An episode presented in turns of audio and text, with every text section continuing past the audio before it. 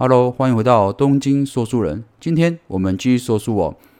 聪明人都实践的输出力法则，九点九 percent output。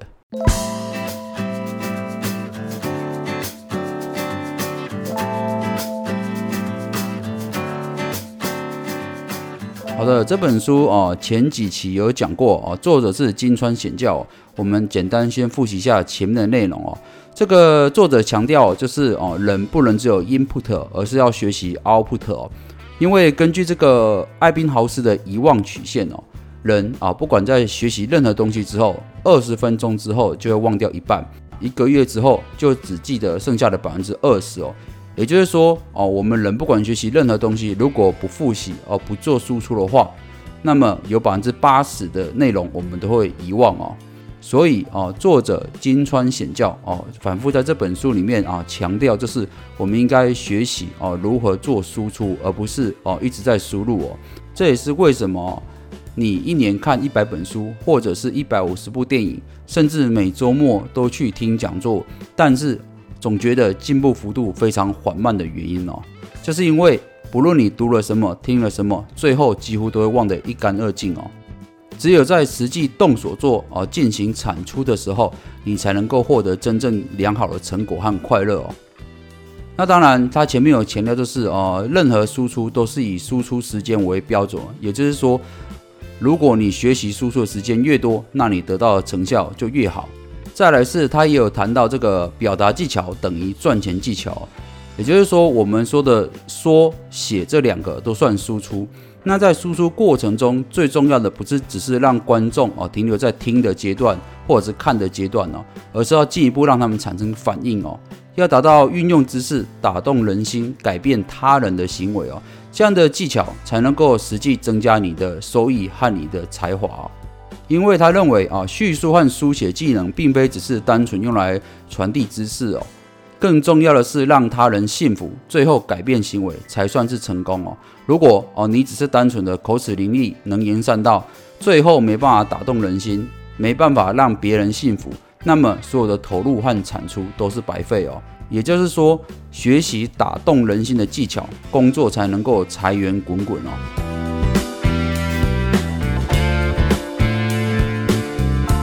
那么我们现在接续啊上一期的内容继续讲下去哦。既然哦表达技巧等于赚钱技巧的话，那么我们应该要如何做呢？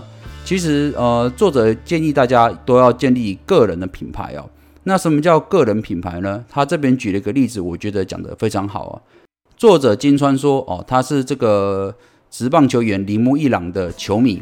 那大家都知道，铃木一朗在啊，不论日本的职棒或者是大联盟，都有非常优异的表现嘛。他说，如果今天铃木一朗对他讲了一句加油，那么对他意义来讲就非常重大，而且他一定会深受激励，努力向上。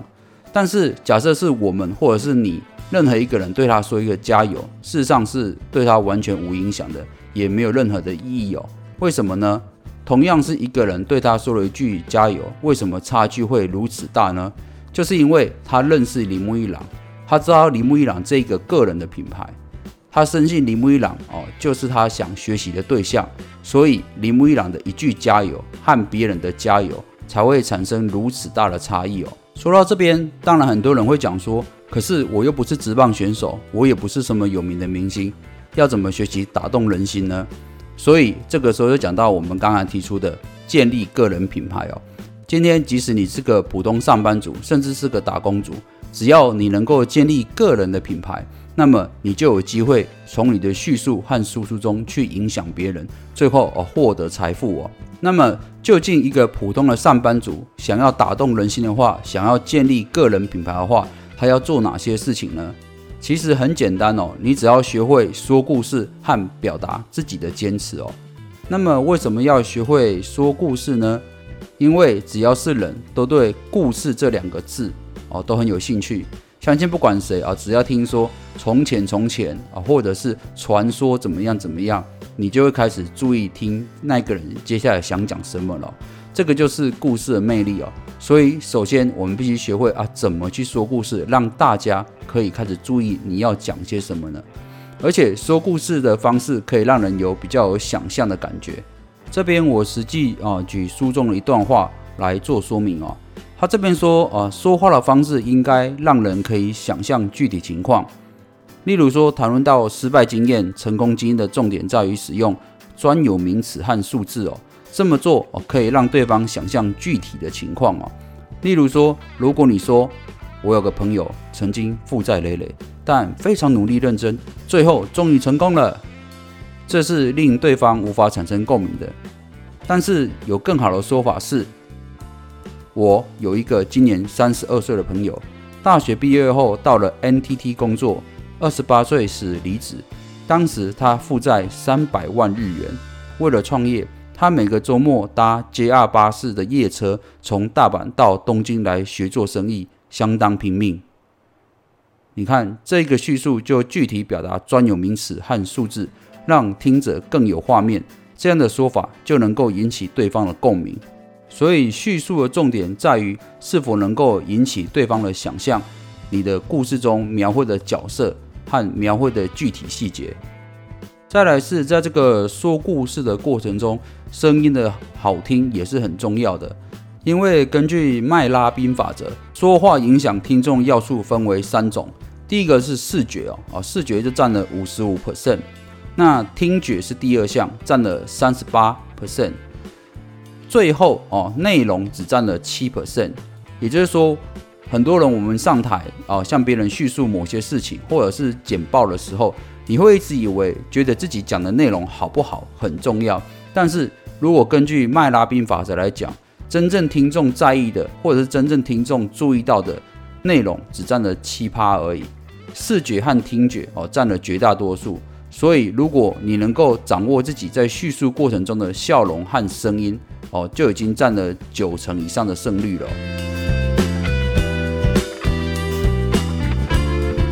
再来是建立个人品牌的啊，第二个要素就是表达自己的坚持哦。那么哦，怎么表达自己的坚持呢？总不能告诉别人说我很坚持吧？哦，你一定要相信我很坚持啊，这个是没有用的。作者啊，金川贤教他在书中强调的是，如果哦你想表达自己的坚持，重点在于累积产品的数量哦。也就是说，当你没有足够的输出量的时候，是很难向别人表达出你有坚持的感觉哦。甚至哦，他提出说有数量才能呈现品质哦。很多人会觉得说，不管做文字输出，或者是哦语言的输出或演讲，哦品质很重要，讲的好不好，写的好不好很重要。但问题是，如果你只注重品质，而一直没有作品推出的话，事实上你的品质也不会好到哪里去哦。他认为哦，在你累积一定的数量之后，品质才会出现飞跃性的成长哦。所以，如果你讲话言辞要达意，要做足输出的数量哦，才是最好的做法他这边举了他自己的例子哦，他说他真的开始创业之后哦，为了要把这个简报的技巧学习好，于是他每周三天，每天三小时，每周九个小时，累计每个月四十个小时，持续七八年哦。那在这样子每个月哦四十个小时的投入下，他平均每天可以拍摄一到两部影片，哦，直到现在能在做。所以啊，你看，真的高手，他们真是输出量到这么大的情况下，才把技巧啊磨练好哦。真正的熟能生巧，重点在于你说了多少，写了多少字才是重点哦。所以假设哦，如果你今天想啊磨练你自己说话的技巧和叙述的能力哦。或者是说故事的方式哦，那么最有效的方式就是增加练习的量哦。作者提出啊，请你先从挑战一百部影片开始哦。现在拍摄影片也是相当简单了，只要啊人手一部的手机就可以对着自己哦拍摄简单的影片做说明哦。当你练习拍摄完一百部影片之后，就可以挑战三百部或者五百部影片哦。习惯这个拍摄影片之后，哦，接下来就可以开始到现实世界向认识的人做演说，从认识的朋友开始到陌生人，哦，逐渐改变自己演说对象的成绩哦。同时，我们在呃练习输出技巧的时候，哦，演说的目标哦，要让对方产生实际行动的渴望哦。例如说，你今天拍摄主题是我午餐吃了什么？如果你今天午餐是吃了汉堡。就不要只有叙述自己吃了汉堡，而是必须讲到让对方也想产生吃汉堡的渴望，这样才算是完整成功的叙述技巧。当你真的开始练习你的输出哦，从一百部影片、两百部影片、五百部影片开始之后，数量够多，别人就可以感受到你是真的认真想把这件事情做好，就一定会有人出现来支持你哦。这边书中举了一个例子，我也觉得讲得非常好哦。这个作者他有个朋友哦，是做美容院的，那么他的店啊开在东京的表参道哦。这个店因为是美容院哦，所以是以粉红色做主题哦。那么这个店的老板哦，他一直希望这个电子烟的公司哦，也可以制作粉红色的电子烟。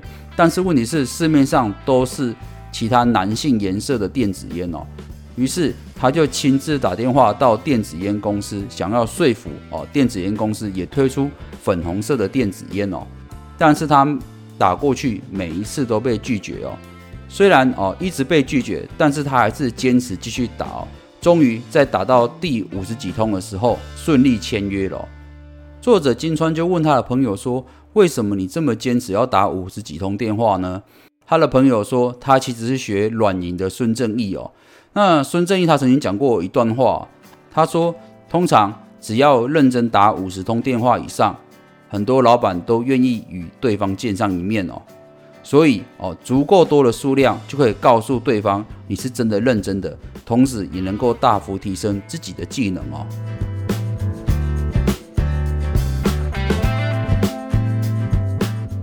所以总结一下，今天这集想讲的重点就是表达技巧等于赚钱的技巧哦。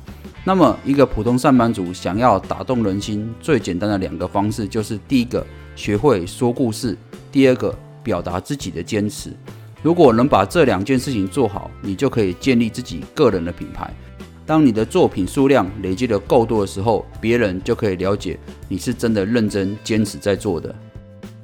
好的，以上就是本期的东京说书人，感谢您的收听，咱们下回见喽，拜拜。